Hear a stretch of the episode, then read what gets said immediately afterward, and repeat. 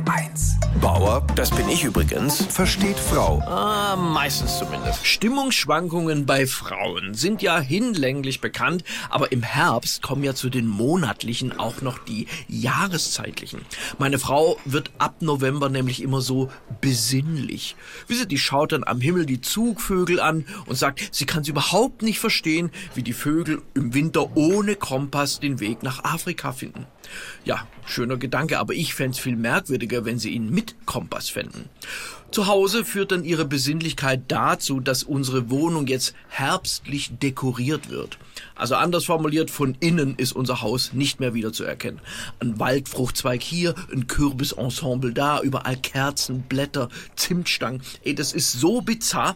Ich muss meinen Krempel wegräumen, damit sie ihren Krempel hinräumt. Und die Kosten. Meine Frau hat jetzt in einem Fachgeschäft für Wohnaccessoires für 10 Tannenzapfen 8 Euro bezahlt. Ich sag, Schatz, hast du schon mal was vom Wald gehört? Für 38 Euro liegt auf unserem Esstisch seit letzter Woche ein silberlackiertes Plastik-Hirschgeweih-Imitat, umrahmt mit Lärchenzweigen, durch die sich an Kastanien entlang eine Lichterkette schlängelt. Igitt, ganz ehrlich, ich liebe meine Frau, aber Hormone geht in die Ecke und schämt euch. So, jetzt war mein Gegenvorschlag, sie dekoriert einen Raum im Haus, wo sie sich dann in Ruhe austoben kann und wir machen dann einfach einen Tag der geschlossenen Tür. Tja, keine Chance. Und dann habe ich halt bei meinem Rechtsanwalt angerufen.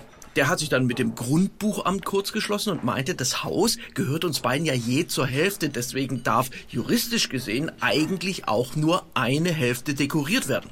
Tja, und was soll ich sagen? Die Lichterkette auf dem Balkon geht jetzt halt nur noch bis zur Mitte. Ich hab die einfach abgeschnitten. Und dann sagte meine Frau diesen tollen Satz, mir reicht's, nächstes Jahr bist du für die Deko zuständig. Und wisse, für sowas habe ich sie geheiratet. Und ich verspreche Ihnen, nächstes Jahr wird unser Haus 1000 Mal schöner. Durch bloßes Nichtstun. Bauer versteht Frau. Auch als Podcast auf hr1.de. HR1, genau meins.